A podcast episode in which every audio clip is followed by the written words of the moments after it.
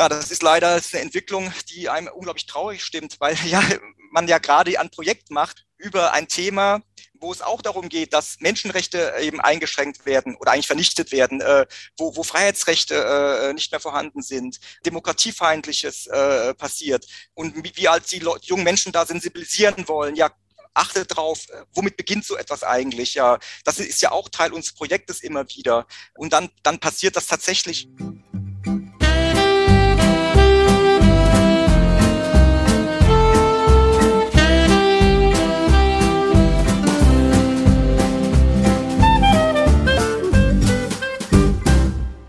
Herzlich willkommen zu einer neuen Folge der Donauwellen der Südostcast. Bei uns geht es um Menschen, Themen und Bücher, die Donau hinab und die Karpaten hinauf. Mein Name ist Florian Kürer-Willach und ich darf heute Dr. Markus Winkler und Mikola Kuschnier begrüßen, die im vergangenen Jahr intensiv mit der Umsetzung unseres internationalen und digitalen Projektes die Vermessung der Ghettos beschäftigt waren. Markus Winkler ist Initiator und Leiter dieses Projekts und Mikula Kuschnir ist einer der Projektkoordinatoren, zuständig für den Projektstandort Tschernowitz, Tschernivtsi in der Ukraine. Herzlich willkommen nach Berlin, lieber Markus, und herzlich willkommen nach Tschernowitz, lieber Mikula. Hallo. Hallo, Florian. Ja, schön, dass wir uns hier hören und auch, auch sehen. Würdet ihr euch bitte ganz kurz selber vorstellen in drei Sätzen, lieber Markus? Wer bist du? Was machst du? Ja, sehr gerne, Florian. Auch vielen Dank für die Einladung, dass wir auch die Gelegenheit haben, über unser Projekt zu sprechen. Ja, ich bin äh, seit äh, 2014 äh, auch wissenschaftlicher Projektmitarbeiter im IKGS, also in deiner Einrichtung, und ähm, mache auf dieser äh, ja für das Institut äh, seitdem äh, Projekte in der Zielregion, über die wir heute auch sprechen werden. Das ist so ein Teil meiner Arbeit. Ich arbeite auch äh, für das Goethe-Institut äh, im Fortbildungsbereich, auch seit zwei Jahren für die Gesellschaft für internationale Zusammenarbeit. Ja, das sind so meine äh, Tätigkeitsschwerpunkte.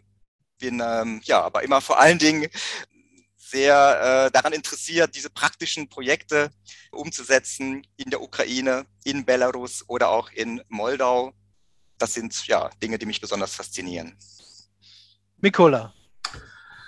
Ja, danke, danke, lieber Florian. Ich äh, bin der Leiter des Jüdischen Museums Tschernowitz seit äh, 2010. Also das Museum, äh, das Museum selber wurde 2008 äh, gegründet und befindet sich in dem ehemaligen jüdischen Haus, ganz zentral äh, platziert. Äh, ich äh, natürlich, ich habe diese administrative ähm, Arbeit übernommen, aber natürlich, ich, ich interessiere mich und befasse mich auch mit der wissenschaftlichen Forschung, bin auch ähm, im Rahmen von verschiedenen Projekten äh, tätig, also mache viele Projekte mit. Äh, natürlich diese Projekte ähm, sind alle entweder mit der Bukowina oder mit Tschernowitz, mit der jüdischen Geschichte oder mit der multinationalen Geschichte äh, dieser Region verbunden. Ja, ich kenne ja auch dein Museum. Klein, aber fein. Es ist ganz, ganz ein, ein ganz, ganz wichtiger Ort in Tschernowitz, wo sich, ähm, ja, man sieht mit, mit viel Mühe und Herzblut ähm, etwas etabliert hat, das einerseits in die Vergangenheit dieser Stadt und dieser Region weist, aber andererseits eben auch zukunftsträchtig ist, weil ähm, nur dann versteht man diese Stadt, wenn man dieses Museum gesehen hat. Also kann ich nur jedem empfehlen, nach Tschernowitz fahren und dieses Museum anzusehen. Danke, danke für diese Werbung. Ja, wir, wir sprechen dann vielleicht noch äh, ein paar Sätze über, über dieses Haus. Ja, von den vielen Projekten, die du machst, äh, Mikola, und die du machst, lieber Markus, war eben eines der wichtigsten, aufwendigsten und ja, mit der größten Resonanz die Vermessung der Ghettos. Das IKGS durfte hier als Träger funktionieren, flankieren und abwickeln.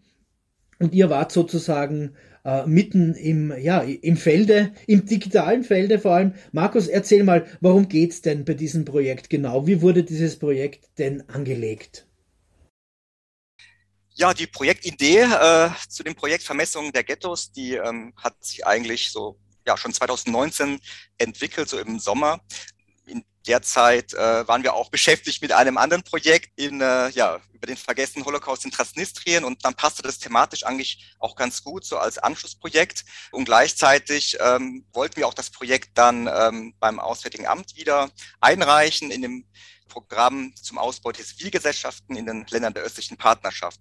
So waren wir also seit äh, Sommer, Herbst mit der Projektidee befasst, haben das dann eingereicht und haben dann ja nach einiger Zeit auch eine Zusage bekommen und konnten dann äh, 2020 starten im, im Frühjahr mit dem Projekt.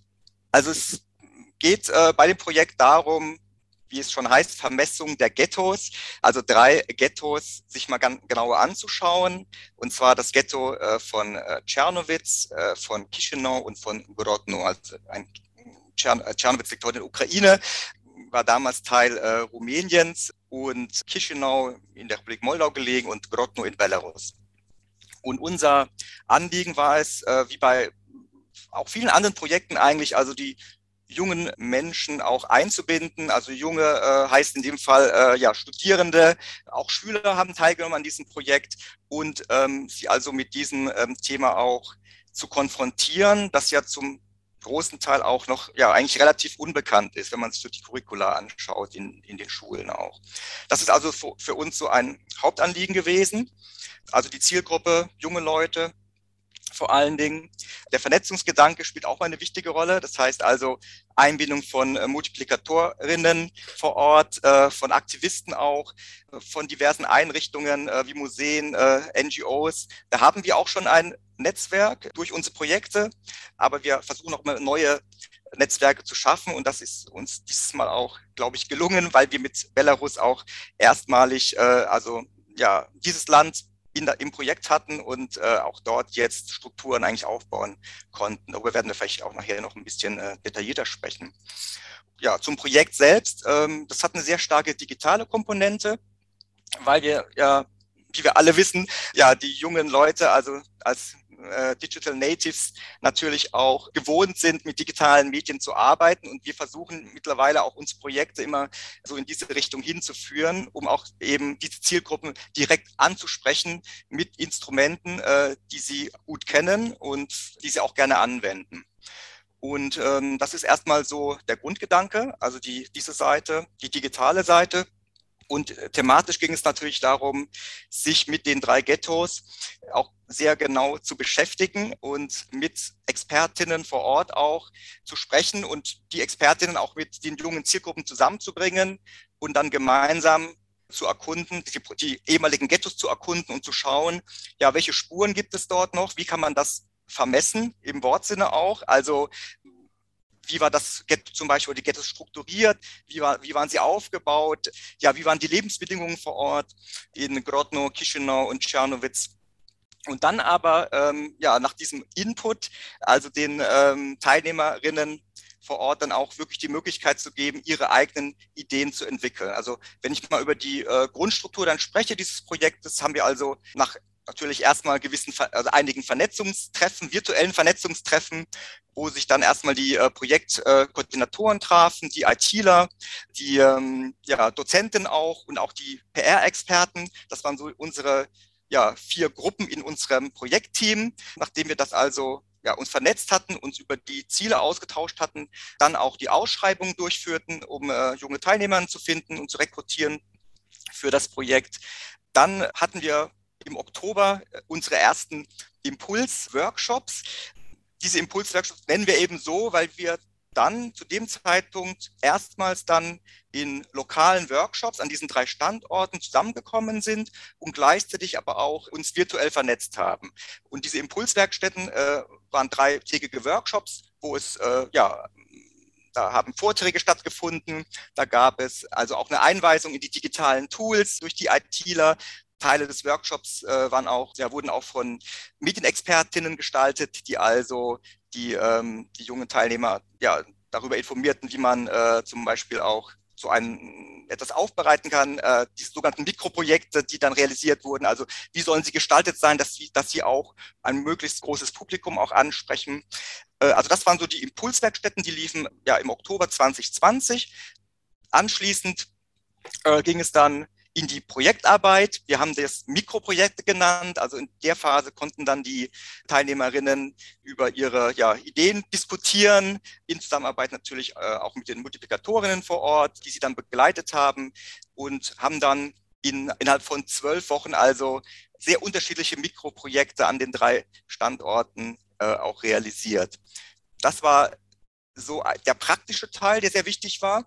Gleichzeitig, wie ich vorhin schon sagte, die Vernetzung war uns wichtig. Nicht nur die Vernetzung zwischen uns, die wir uns zum Teil ja auch schon besser kennen, also das Projektteam, sondern auch zwischen den jungen äh, Teilnehmerinnen, zwischen den Studierenden und Schülern. Und so haben wir also auch äh, so Online-Seminare oder Meetings arrangiert, wo die sich auch untereinander austauschen konnten. Zwischen Grodno, Chisinau und, und Czernowitz ähm, haben sie sich dann auch die Teilnehmer besser kennengelernt, über ihre Mikroprojekte gesprochen, aber auch über, über ja, äh, zivilgesellschaftliche Aspekte, über äh, Demokratie, Menschenrechte in ihren äh, Ländern. Das war also uns auch wichtig, dass da ein, ein Austausch kommt, äh, zu, zu, zustande kommt, neben der Arbeit an Mikroprojekten. Das Ganze wurde dann, ähm, das stand auch von Anfang an fest, auf einer digitalen Plattform dokumentiert, dass wirklich diese Projekte dann auch sichtbar werden am Ende, dass sie wirklich auch für ähm, ein großes Publikum dann auch, äh, ja, also da sind, abrufbar sind. Die sind ja sehr unterschiedlich gestaltet. Äh, es gibt Videos, es gibt äh, Infografiken, es gibt Blogs. Also da wird eigentlich so, ähm, ja, die ganze Bandbreite an digitalen Tools eigentlich bespielt. Vielleicht können wir nachher auch über einzelne Projekte noch etwas detaillierter sprechen. Mhm. Ähm, also das war uns sehr wichtig, auch wirklich diese eine digitale Plattform zu schaffen, um auch wirklich die Ergebnisse zu zeigen. Das war natürlich auch eine Motivation für die, äh, für die Teilnehmerinnen, dass sie von Anfang an wussten, am Ende steht ihr Mikroprojekt auch öffentlich da, ist sichtbar, professionell gestaltet. Also die haben natürlich sehr viel selbst gemacht, aber am Ende braucht man natürlich auch absolute Spezialisten, die das dann auch eingebaut haben in die Plattform. Das wurde auch super gestaltet. Ähm, also so ist das Feedback auch äh, bei uns angekommen. Äh, also das war natürlich auch eine große Motivation, dass sie wussten, wir werden nach einer wirklich äh, sehr aufwendigen Arbeit, nach etwa zwölf Wochen am Ende auch dieses Projekt veröffentlichen können. Ja, also man muss schon sagen, diese Website, diese Plattform, die ist sensationell professionell gestaltet www.ghettos.digital. Man findet die Adresse natürlich dann auch in den Show Notes. ist eine, eine großartige Plattform, die, die schon mal optisch ähm, die Qualität der Arbeit widerspiegelt. Und ich, ich glaube, das ist absolut wichtig heutzutage, dass Form und Inhalt auch korrespondieren. Man kann sich da auch nicht mehr mit, mit, mit selbstgebastelten zufrieden geben. Man muss da einfach auch, auch, auch einsteigen sozusagen in die, in die zeitgemäße Art der Vermittlung. Und da ist der erste Eindruck schon mal ein ganz, ganz äh, starker und guter. Man merkt ja auch, äh, wenn du erzählst, wer da aller mitarbeitet. Es sind schon lange nicht nur mehr nur Historiker und Politikwissenschaftlerinnen, sondern eben auch Vermittlungsexperten, Digitalexperten etc. Ich glaube, man kann ein Projekt auch heute nur mehr so aufsetzen, interdisziplinär aber jetzt nicht nur in den Geistes- und Sozialwissenschaften, sondern auch weit darüber hinaus eben in Verbindung äh, mit Technikern und Vermittlungsspezialisten. Sehe ich das richtig, Markus? Ja, genau, äh, so sehe ich das auch. Du sprichst das an. Also die Einbindung von auch ganz unterschiedlichen Berufsgruppen war auch wirklich für dieses Projekt äh, sehr wichtig. Also sonst wäre das Ergebnis nicht so äh, gew geworden, wie es jetzt sichtbar ist. Also ähm, ja, wie ich auch vorhin sagte, die die Teilnehmer, mit denen wir jetzt zu tun hatten, die sind einfach auch gewohnt, ja, auch mit, mit digitalen Medien umzugehen. Und wenn man selbst nicht ja, der Spezialist ist darin, dann sucht man sich eben die Leute und koordiniert das natürlich mit denen. Also das war wirklich bei dem Projekt super gut. Also wie, wie wir zusammengearbeitet haben auch, wie sich da auch so, so ein Team-Spirit dann entwickelt hat zwischen uns, zwischen dem Team, zwischen den Teilnehmern, aber auch zwischen allen eigentlich. Also es waren ja letztendlich rund 50 Menschen beschäftigt an diesem Projekt. Ja, das ist, ähm, denke ich, hier ganz gut äh, sichtbar geworden, ja, dass das auch funktionieren kann, auch wenn es natürlich mit großem Aufwand verbunden war, ähm, das zu realisieren. Wir sind ja nicht nur auf der digitalen Plattform aktiv, wir hatten ja auch unsere unterschiedlichen äh, Social-Media-Kanäle, also wir haben einen eigenen YouTube-Kanal ähm, äh, und auch einen Facebook-Account, wo wir dann auch ähm, ja, über Aktuelles berichten konnten, eigentlich bis heute und das auch fortsetzen.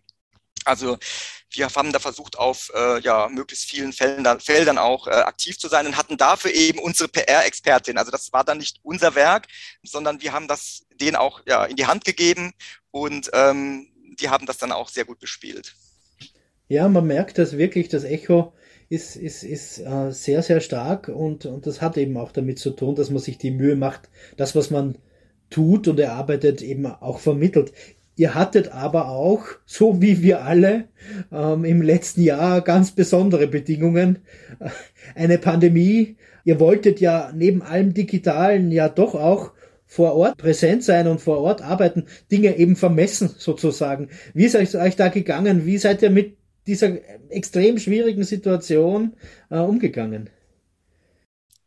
Äh, ja, das, äh, das war natürlich genau zu dem Zeitpunkt, als wir starteten, äh, ging es also los. Das war im März, äh, April 2020 und ähm, wir hatten aber eigentlich dann eigentlich ein ganz gutes Gefühl, dass wir das Projekt realisieren können. Wie wir alle wissen, sind damals sehr viele Projekte dann äh, nicht realisiert worden. Ähm, vieles hat nicht stattfinden können, weil eben vieles eben auch auf dieses, ja, als Präsenzprojekt geplant war oder Veranstaltung auch. Also alles wurde oder vieles, wenn es überhaupt ging, in den virtuellen Raum dann verlegt. Und bei uns, ähm, da wir ja diese digitale Komponente von Anfang an auch drin hatten, schien uns das auch möglich zu sein. Also es ist natürlich schade, dass diese trinationale analoge oder Präsenzwerkstatt, die ursprünglich geplant war, wo wirklich alle Teilnehmerinnen, es waren ja 21 äh, junge Menschen dann, zusammengekommen wären in Tschernowitz und dort wirklich dann gemeinsam gearbeitet hätten, so physisch, an Ort und Stelle, sich kennenlernen. Das ist eben der Teil, den wir nicht realisieren konnten. Den haben wir also ausgelagert in den virtuellen Raum.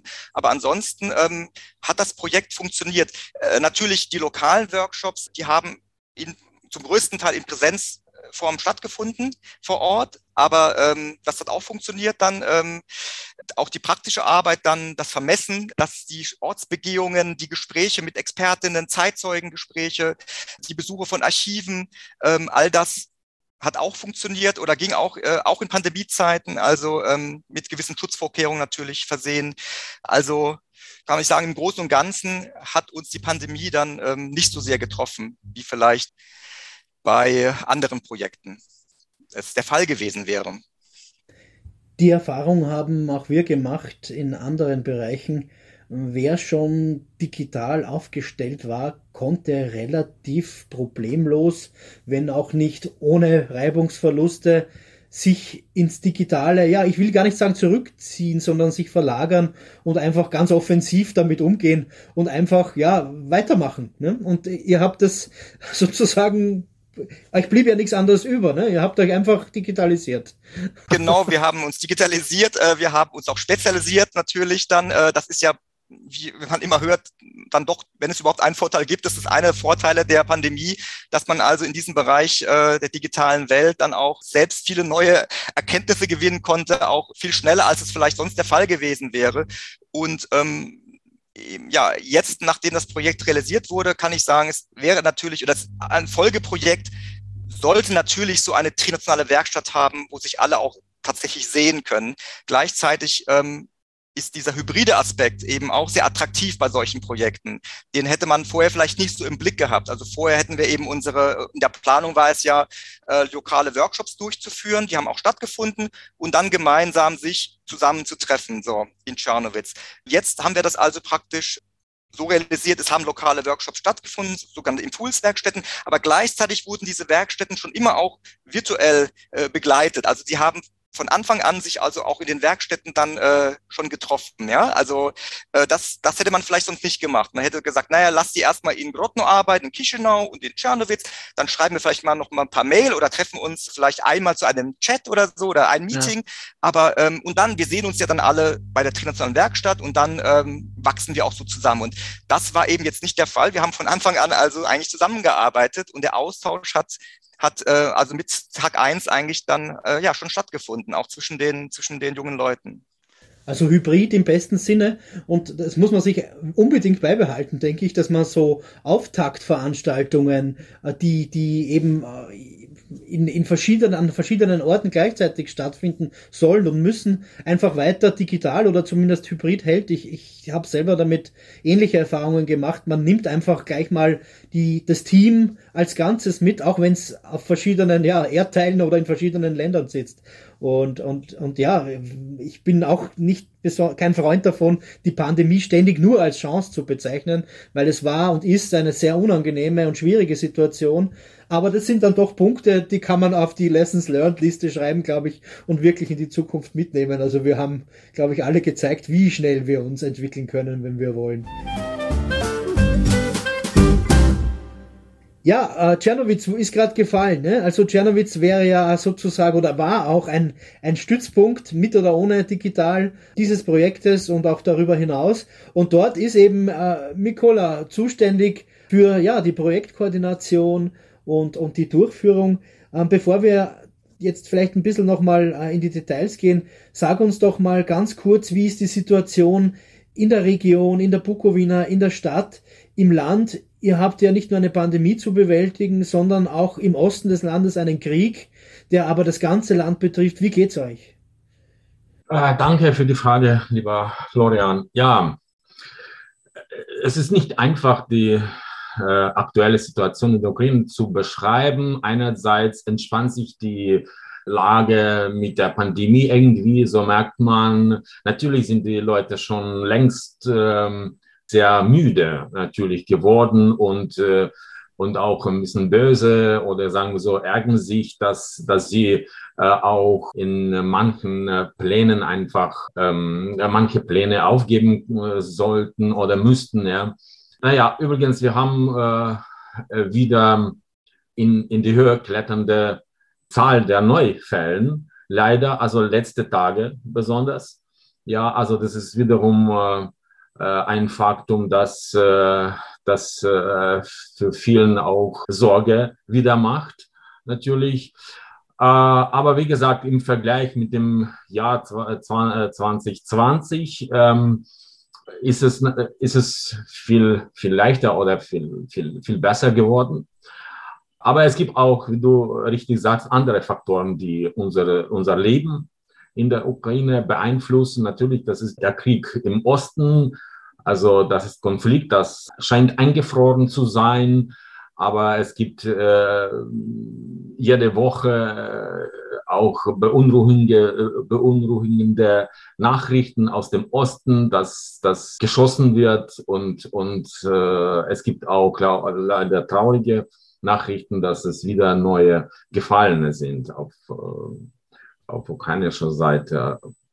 Ja, also äh, das sind die, natürlich, es gibt andere äh, Faktoren auch in, in der internationalen Politik, die, die für die Ukraine auch ähm, relevant sind, die man, die man auch äh, beachten muss und äh, be berücksichtigen muss, äh, ja, die, äh, die auch für die, die Atmosphäre, auf die Atmosphäre Auswirkungen haben, äh, für die allgemeine Atmosphäre.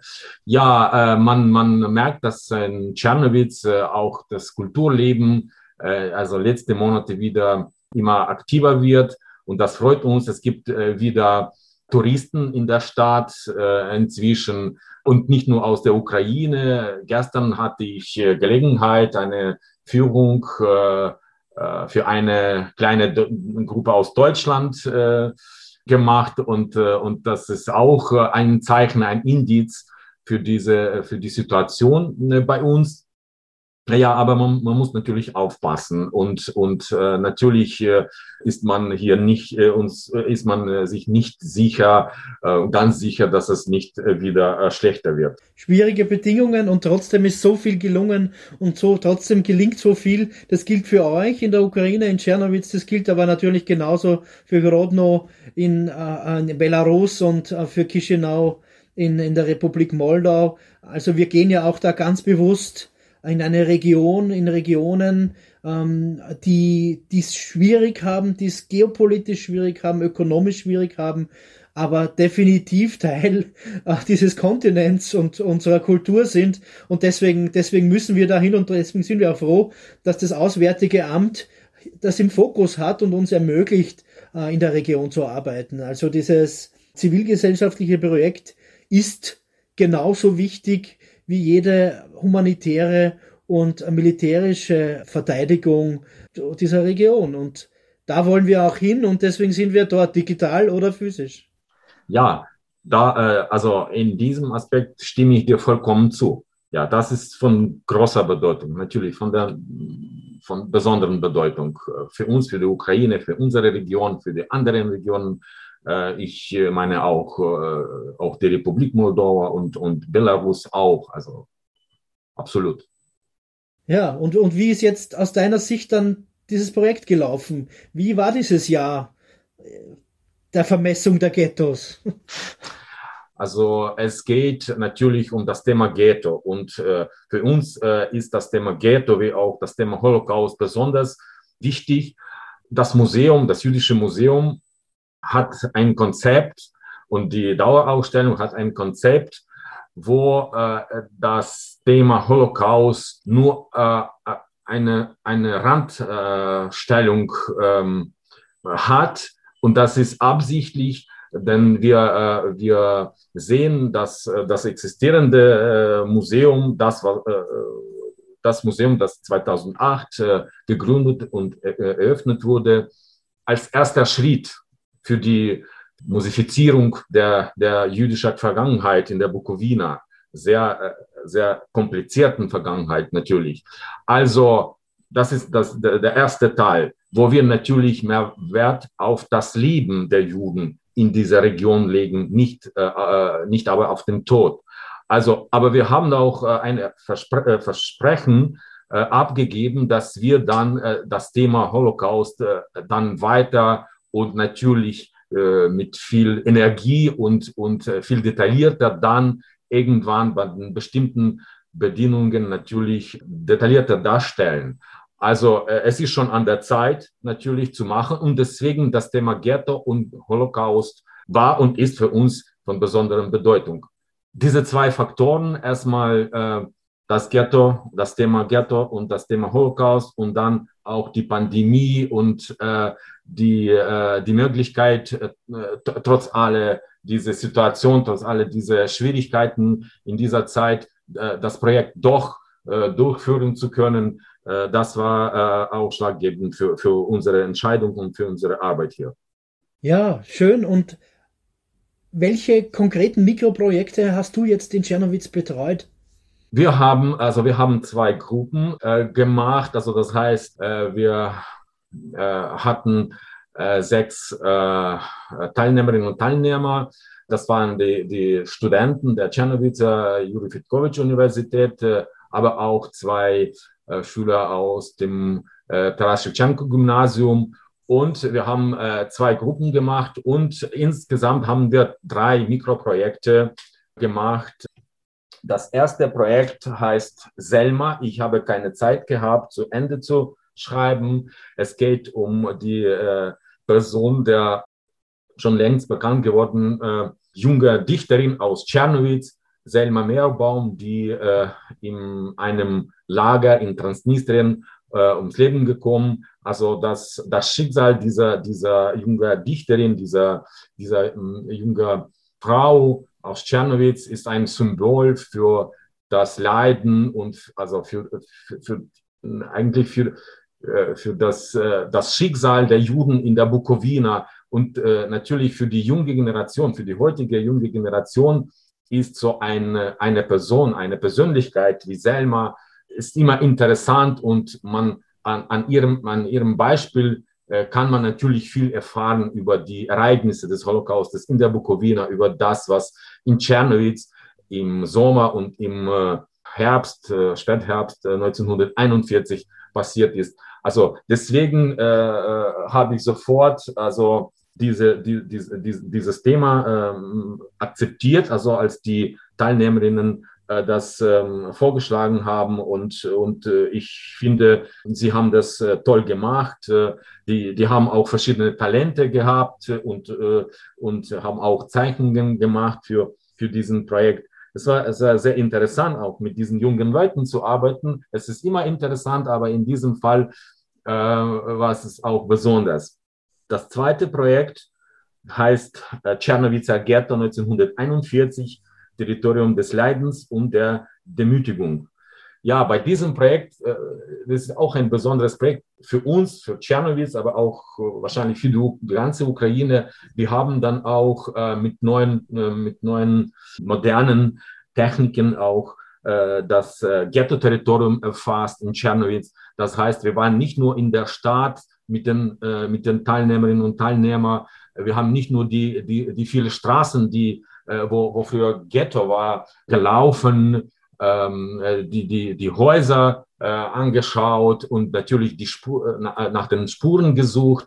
Wir haben das auch mit einer Drohne gemacht. Wir haben das alles abfotografiert, aufgenommen und äh, wir haben mit der, mit der äh, Karten, mit, der, mit den Stadtplänen gearbeitet aus verschiedenen Zeiten. Denn bei, in Tschernowitz ist es natürlich sehr kompliziert. Die Straßen wurden im Laufe des 20. Jahrhunderts mehrfach äh, umbenannt. Und ähm, äh, manchmal äh, ist es schwierig oder sehr oft ist es schwierig, äh, sich zu orientieren und, und richtige Straßennamen zu, zu finden und richtige Adressen zu finden. Ja, das heißt, wir müssen äh, verschiedene Pläne aus verschiedenen Jahren vergleichen. Äh, Gott sei Dank haben wir im Archiv, hier im lokalen Archiv, einen sehr gu gutes, äh, sehr guten Stadtplan gefunden. Also am, anhand dieser Stadtplans konnten wir auch das Territorium, das wahre Territorium des Ghetto in Tschernowitz erfassen und, äh, und die Grenzen äh, markieren. Das dritte Projekt heißt Auf der Suche nach dem Ghetto, wie wir die unbekannten Seiten der Geschichte von Tschernowitz entdeckten, äh, haben die ähm, äh, zwei Schüler aus dem Shevchenko-Gymnasium äh, gemacht und eine Studentin an, von der Tschernowitzer Fetkovic-Universität. Sie haben einfach so dokumentiert, wie sie überhaupt das Thema und äh, für sich äh, entdeckt haben. Und sie haben dokumentiert, wie sie äh, die, äh, die Schritte gemacht, um die richtigen Informationen, irgendwelche Informationen über das Ghetto in Tschernowitz zu finden. Die äh, Teilnehmerinnen und Teilnehmer konnten auch vor Ort äh, ähm, dann auch erfahren und, und äh, die, sich die Erfahrung äh, machen äh, und Vorstellung machen, wie funktioniert oder wie, wie macht man eine Recherche eigentlich. Ja? Das war ja sozusagen einer der großen Ziele, ne? dass man lokal diese, diesen wichtigen Teil der Geschichte der Stadt verankert und auch in die Schulen hineinträgt, in die Universität hineinträgt und auch abrufbar macht. Also man kann diesen, diesen Content auch abrufen.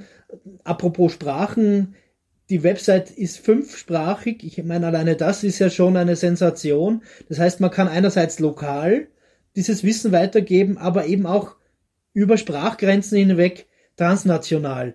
Markus, sag noch ganz kurz vielleicht etwas zu den zwei anderen Projektstandorten. Was ist denn dort so geschehen? Ähm, nenn uns doch kurz die Themen, die dort behandelt wurden, bitte. Mache ich sehr gerne. Also äh, McCullough hat ja jetzt äh, das sehr schön und sehr detailliert auch beschrieben. Und da sind viele Punkte, die ich jetzt auch wiederholen könnte. Also diese Herangehensweise an die Projekte. Das heißt, äh, dieses akribische Arbeiten auch, findet auch dort statt. Ähm, natürlich auch erstmal das die Ideenfindung äh, im Vorlauf und äh, dann der Prozess der, der Durchführung auch ähm, des Mikroprojekts. Also das ist schon auch vergleichbar. Äh, nichtsdestotrotz geht es inhaltlich dann auch in eine andere Richtung äh, zum Teil. Also das, das Thema Vermessung der Ghettos ist natürlich unglaublich äh, breit. Ne? Also McCullough hat angesprochen, hat über Selma gesprochen. Also das war dann ein ja, eher ein biografisches Projekt, ähm, das hier umgesetzt wurde. Das finden wir jetzt an den beiden anderen Standorten äh, so dezidiert nicht, aber ich, über Grotno spreche ich mal zuerst. Äh, sind zwei Projekte entwickelt worden, ein Audio, ein Walk und eine Audioführung durch das Ghetto Nummer eins in Grotno, also auf einem sehr kleinen Areal damals, äh, ja, ein halber Quadratmeter, halber Quadratkilometer äh, großes Gebiet, wo also etwa 15.000 Juden also eingesperrt waren, äh, wurde also vermessen. Es wurden bestimmte Standorte dort herausgearbeitet und dann auch vorgestellt, diesem Audiowalk, also insgesamt zwölf verschiedene Standorte, die damals Teil des Ghettos waren. Das ist die große Synagoge zum Beispiel oder auch eine Fabrik oder auch äh, Häuser, wo sich Juden verstecken konnten ähm, und andere Orte. Also die werden dort in Texten vorgestellt und auch mit, äh, mit Bildern ist das versehen. Also das ähm, ist der, das eine Projekt. Das andere sind sieben Infografiken über das Ghetto äh, in Grodno, über die Lebensbedingungen dort, äh, die natürlich extrem äh, schlimm waren, also über die äh, ja, Brotration, über äh, bestimmte Regelungen, äh, also menschenverachtende Regelungen wie äh, Abstand halten äh, gegenüber den Deutschen zum Beispiel oder dass man nur eine bestimmte Straßenseite nutzen durfte als, als äh, jüdischer Bewohner und so weiter. Und das haben sie in, äh, in sieben Infografiken also aufbereitet, die man auch einfach komplett herunterladen kann und die eigentlich auch ein ganz guter so Sprechanlass sind jetzt in Schulen zum Beispiel. Also um auch Schulklassen oder ja, jüngere Menschen an das Thema heranzuführen, sind dafür sind solche äh, Infografiken ganz gut geeignet. In Chisinau hatten wir ähm, äh, drei Projekte zwei ähm, auch relativ aufwendige Projekte äh, mit äh, einer ähm, ja mit Dokumentarfilmen, also wo auch wo es um die Kartografierung ging des ähm, Ghettos. In dem einen Projekt äh, werden auch Passanten interviewt, also von den Teilnehmerinnen in äh, Chisinau über äh, ja die Frage, also was weiß man vom Ghetto, wie stellen Sie sich die, die Lebensbedingungen vor damals? Und das sind sehr äh, ja, interessante äh, dann äh, Statements auch, äh, die dann ähm, dort zu hören und zu sehen sind ähm, von älteren Bewohnern und jüngeren Bewohnern. Also ja, das sind auch dann teilweise ja auch ein bisschen bestürzende äh, Ergebnisse, die aber ganz bewusst auch aufgenommen werden. Also eine gewisse Ignoranz zum Teil vorhanden. Das habe ich dann auch später noch verfolgt. In den Medien wurde auch in moldauischen Medien dann aufgegriffen, äh, dieses Thema, also des Nichtwissens wollen oder das vielleicht äh, ja äh, Verdrängens ähm, der Geschichte. Aber auch natürlich gibt es andere Stimmen, auch von jungen Leuten, die da eine ganz klare Meinung und Haltung haben und äh, sagen, ja, das sich ganz klar zu äußern, äh, dass es äh, ein schrecklicher Teil der Geschichte ist und dass es einfach noch viel aufzuarbeiten gilt. Also das ist Teil dieses einen Filmprojekts. Äh, das andere Filmprojekt ähm, verarbeitet viele historische Quellen und ja, bindet die zusammen im Film und setzt auch eine Drohne ein, so äh, wie äh, McCullough erzählte aus Tschernowitz. Also da äh, wird auch ähm, mit einer Drohne gearbeitet, um auch Luftbilder zu haben vom, von dem ehemaligen Areal das eigentlich kaum noch sichtbar ist. Also es ist ja da sehr viel auch zerstört worden in Chisinau. Das, genau, dieses Projekt hat sich dann ähm, damit befasst, also einfach zu schauen, ja, wo lag das Ghetto genau? Äh, gibt es überhaupt noch Spuren, die sichtbar sind? Und ja, die nehmen wir einfach mal auf und äh, zeigen sie einem, einem Publikum. Und das dritte Projekt äh, nennt sich Stolpersteine. Also das, was in, bei uns ja relativ bekannt ist, ist in Chisinau ein recht äh, neues Projekt. Unser Mikroprojekt hat also über dieses Projekt berichtet. Äh, es gibt ähm, ein Projekt in Chisinau, vor, einigen, vor einiger Zeit wurde das initiiert, also zwei Stolpersteine dort einzusetzen und äh, unser, unsere Teilnehmerinnen haben sich das mal genau angeguckt und ähm, schreiben über die Hintergründe äh, dieses Projekts und ja, reichern das an mit, mit äh, Hintergrundinformationen, die sie noch gefunden haben und ähm, ja, haben dazu also eine sehr, sehr gute, gut gemachte Seite erstellt.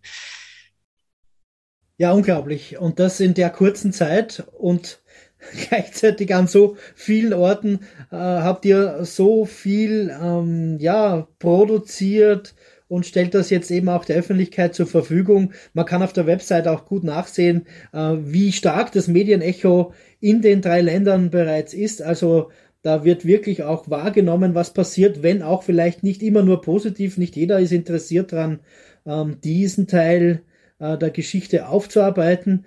Eines müssen wir jetzt schon auch feststellen. Auf der einen Seite bricht gerade ein, naja, kleiner, aber doch vorhandener Historikerstreit auf, ob die Shoah nicht noch stärker eingebettet werden muss in andere Gewaltverbrechen des 20. Jahrhunderts. Und auf der anderen Seite, nämlich dort, wo ihr gerade arbeitet, ist noch nicht mal das Basiswissen vorhanden über ähm, diese, äh, diesen Teil ähm, der Geschichte, die Jahre 41 bis 44, 45 also ähm, man hat auch hier auch eine gewisse Ungleichzeitigkeit des Gleichzeitigen äh, und da muss man kann man gar nicht genug darauf hinweisen, wie viel da noch an Basisarbeit zu leisten ist in der historischen Aufarbeitung, bevor wir überhaupt über andere Dinge ähm, diskutieren können. Und das Zweite, was halt so wichtig ist, ist die Beziehung zum Jetzt herzustellen. Ähm, diese junge Generation aus der historischen Erfahrung heraus über ihre aktuellen Probleme ähm, ja, reflektieren zu lassen. Und äh, da waren ja auch ganz konkrete Ereignisse, gerade in Grodno, ähm, das ja ein Hotspot war, auch in den, in den ähm, äh, Protesten gegen Präsidenten Lukaschenko. Da gab es ja sogar eine Involvierung von Projektmitarbeitern, Markus. Kannst du da ein wenig darüber berichten? Ja, das ist leider passiert. Also zwei unserer Projektmitarbeiterinnen, also der Chefredakteur von Rotna Live, das ist eine unabhängige äh, Nachrichtenplattform mit einer sehr hohen Verbreitung auch, eine kritische Plattform und seine, ähm, ja, die Kollegin des Chefredakteurs, ähm, die Reporterin ist. Die beiden waren also bei uns auch äh, beteiligt am Projekt, haben also Workshops durchgeführt, haben die Teilnehmerinnen auch in Grotno begleitet bei der technischen Umsetzung dieser beiden ähm, Projekte über ähm, das Ghetto Grotno, also den Audio Walk und Infografiken. Also die waren eigentlich äh, da mit verantwortlich auch, dass das so gut realisiert werden konnte. Und ja, die wurden jetzt Ende Mai äh, inhaftiert für einige Tage und ähm, ja, der Vorwurf lautete, äh, ja, ähm, Verbreitung von extremistischen Materialien. Also das will ich jetzt nicht weiter ausführen. Man kann sich denken, äh, was so ein Vorwurf bedeutet. Ist natürlich ähm, ja, vorgeschoben. Ähm, es sind einfach kritische Journalisten, die jetzt dort äh, ja, gegen die man eben vorgehen möchte und die man einschüchtern möchte. Und ähm, das passiert eben jetzt vor Ort. Also die sind dann äh, freigekommen. Irina ähm, äh, Novik heißt die, äh, eine ähm, Reporterin, die äh, ja, hat einen sehr eindrucksvollen äh, Bericht geschrieben über diese Tage, die sie da verbracht hat auf Rotner Live. Also ja, das ist ähm, wirklich ähm, sehr bedrückend auch, äh, was sie da schildert, wie sie die Haft dort erlebt. Äh, und ähm, jetzt äh, die neuesten Meldungen sind also, dass die, ähm, die Hauptfirma, wozu auch Rotner Live gehört, also die haben einige ähm, Plattformen und die Hauptfirma soll jetzt äh, wahrscheinlich geschlossen werden. Da gibt es einen Prozess jetzt äh, demnächst äh, und ähm, ja, das werden wir natürlich verfolgen. Ja, das ist leider eine Entwicklung, die einem unglaublich traurig stimmt, weil ja man ja gerade ein Projekt macht über ein Thema, wo es auch darum geht, dass Menschenrechte eben eingeschränkt werden oder eigentlich vernichtet werden, äh, wo, wo Freiheitsrechte äh, nicht mehr vorhanden sind, demokratiefeindliches äh, passiert und wie, wie als die jungen Menschen da sensibilisieren wollen, ja, achte drauf, äh, womit beginnt so etwas eigentlich? Ja, das ist ja auch Teil unseres Projektes immer wieder. Und dann, dann passiert das tatsächlich eigentlich Teilnehmerinnen äh, oder Projektmitarbeiterinnen, äh, ja, in der Tat, äh, das macht er natürlich absolut äh, fassungslos. Und ähm, ja, die Entwicklung in, in Belarus ist natürlich ähm, jetzt äh, ja ziemlich schlimm. Also auch ein Goethe-Institut ist geschlossen, DAD äh, kann nicht mehr arbeiten. Viele NGOs haben es jetzt sehr schwer oder sind verboten worden. Es gibt eine lange Liste. Das ist äh, sehr, sehr schlimm. Und ähm, ja, wir hätten uns natürlich gefreut, auch weiterhin mit Teilnehmerinnen vor Ort zu arbeiten, aber gleichzeitig äh, ja, wir müssen jetzt die Situation erstmal bewerten und äh, wissen ja auch, dass, dass wir sie selbst dadurch auch in Verlegenheit bringen und auch in Gefahr bringen, äh, wenn sie mit uns arbeiten. Also das ist wirklich eine sehr, sehr, äh, ja, für uns auch ungewöhnliche Situation. Also ähm, das haben wir so nie erlebt in der, in der Ukraine oder in der Republik Moldau. Das war eigentlich immer, äh, ja, gute Zusammenarbeit und auch von Behördenseite gab es da eigentlich keine, nie irgendwelche ähm, Schwierigkeiten. Also eher im Gegenteil. Ja. Es war einfach ähm, alles, äh, ja, es wurde gefördert und ähm, man hat Absichtserklärungen bekommen, wenn man sie brauchte. Äh, das war alles kein, kein Thema. Und jetzt haben wir mit Belarus äh, wirklich eine ganz, ganz ähm, ja, gegensätzliche Entwicklung zu beobachten. Ja, man kann nur sagen, ähm, bei allen Problemen, die solche Projekte dann eben aufgrund der Situation mit sich bringen, man darf nicht aufgeben, man darf die Menschen nicht im Stich lassen, gilt übrigens auch für andere Regionen der Welt, äh, wenn wir gerade nach Afghanistan schauen. Das Schlimmste, glaube ich, was man den Menschen antun kann, ist aus Angst oder falschen Bedenken heraus sie im Stich zu lassen. Und darum bin ich so froh, äh, dass dieses Projekt durchgeführt wurde und dass es auch weitere Pläne gibt, und da, da kommen wir auch gleich ein bisschen ähm, zu unserer letzten Frage. Wie schaut die Zukunft aus? Wir haben jetzt miteinander ähm, schon so tolle Projekte gemacht, die alle ungefähr in dieselbe Richtung weisen, äh, nämlich die Aufarbeitung der Geschichte und äh, verbunden mit dem Thema Zivilgesellschaft. Markus, gibt's Pläne? Ja, also wir haben ja immer Pläne, äh, auch unterschiedliche Pläne und äh, ja, diskutieren darüber, äh, was sich wie realisieren lässt, wo es auch Förderer gibt natürlich. Wir haben immer ein Auge auf, auf Programme natürlich, die dann auch äh, zu unseren Projekten passen. Und ähm, ja, aktuell haben wir da eigentlich etwas im Blick, was auch äh, sehr gute Chancen hat, auch realisiert zu werden, nämlich eine Webdoku auch über Tschernowitz, über den Antisemitismus äh, in der Zeit so der 20er, 30er Jahre, dann auch mit Einbindung der 40er Jahre, aber auch noch sogar der Blick in die sowjetische Zeit, eigentlich bis heute. Also wir wollen darüber ein Projekt machen, äh, auch wieder äh, verbunden äh, mit dem didaktischen ähm, ähm, Aspekt, nämlich äh, es werden auch gleichzeitig äh, Lern-Apps entwickelt, äh, also auch sehr anwendungsbezogen. Ja, das ist so das, womit wir uns aktuell beschäftigen und ähm, das ja, sieht ähm, eigentlich gut aus, dass wir das in naher Zukunft auch realisieren bzw. beginnen können. Die Realisierung des ganzen Projekts äh, wird einiges, einige Zeit in Anspruch nehmen, aber ich denke, wir werden da ja 2021 äh, noch beginnen und auch äh, im nächsten Jahr und übernächsten Jahr beschäftigt sein. Ja, da drücke ich euch und uns die Daumen.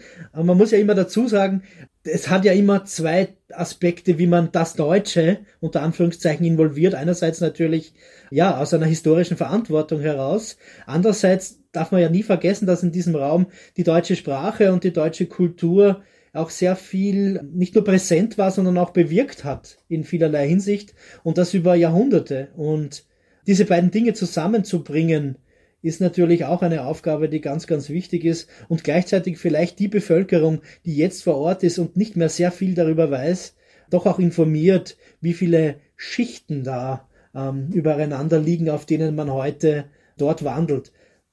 Mikola, wie schaut's bei euch aus im Museum? Ähm, was habt ihr so vor in nächster Zeit? Naja, Markus hat schon angedeutet, dass wir auch äh, weitere Projekte konzipiert haben und äh, warten nun auf, die, die Ergeb auf das Ergebnis natürlich. Ja, äh, wir haben auch andere Aufgaben, äh, äh, die wir zu lösen haben und, und die wir, wo wir dann äh, vieles noch machen sollen. Zum Beispiel das Holocaust-Museum in Tschernowitz das ist das äh, unsere Ziel für die nächsten fünf bis zehn Jahren wahrscheinlich. Also äh, damit werden wir uns sehr intensiv beschäftigen. Das machen wir auch heute. Diese Arbeit, äh, diese Arbeit wurde auch schon früher mm, äh, aufgenommen. Äh, also es gibt noch viel zu tun und deswegen äh, solche Projekte wie das in Rede stehende Projekt oder, oder das, was Markus eben angedeutet hat, machen wir auch mit Blick oder im Zusammenhang mit diesem großen Projekt äh, das Museum, äh, das neue Museum äh, einzurichten, wo wir dann auch ähm, detailliert ähm, über, über Shoah in der Bukowina, über die Besonderheiten dieser Ereignisse in der Bukowina, in unserer Region erzählen möchten das heißt, wir haben schon mindestens zwei Folgen in Planung. Eine mal dann, sobald das große Projekt anläuft, von dem wir jetzt noch nicht mehr verraten, das aber hoffentlich bald äh, starten kann. Und andererseits, äh, Mikola, ich habe es dir schon gesagt, wir müssen einmal eine Folge machen über das, über dein Museum, und am allerschönsten wäre es natürlich, wenn wir das dann vor Ort im Museum wieder machen können, wenn wir endlich wieder nach Tschernowitz kommen können und du uns nochmal in aller ähm, Ausführlichkeit berichten kannst, ähm, was ihr so vorhabt. Und ich finde es ganz wichtig und toll, dass das zwei verschiedene Aspekte sind, die aber gleichzeitig nicht zu trennen sind. Das eine ist die Shoah, ähm, der Holocaust vor Ort und natürlich als, als ähm, äh, Phänomen, das weit über diese Grenzen hinausgeht. Und andererseits aber, und das ist euch so wichtig, dass die jüdische Kultur in der Region für euch immer mehr ist als nur diese wenigen katastrophalen Jahre. Und erst dann begreift man, dass das ein genuiner Teil der Bukowiner ist, ein genuiner Teil der Habsburger Monarchie, ein genuiner Teil äh, der sogenannten großrumänischen Gesellschaft nach 1918 und dann aber auch weiter bis heute einfach nicht zu trennen ist von der Region und ihrer Geschichte. Da freue ich mich schon sehr drauf, wenn wir da darüber reden. Lieber Markus, lieber Mikola, ganz, ganz herzlichen Dank. Toi, toi, toi. Und ich freue mich auf neue Projekte mit euch.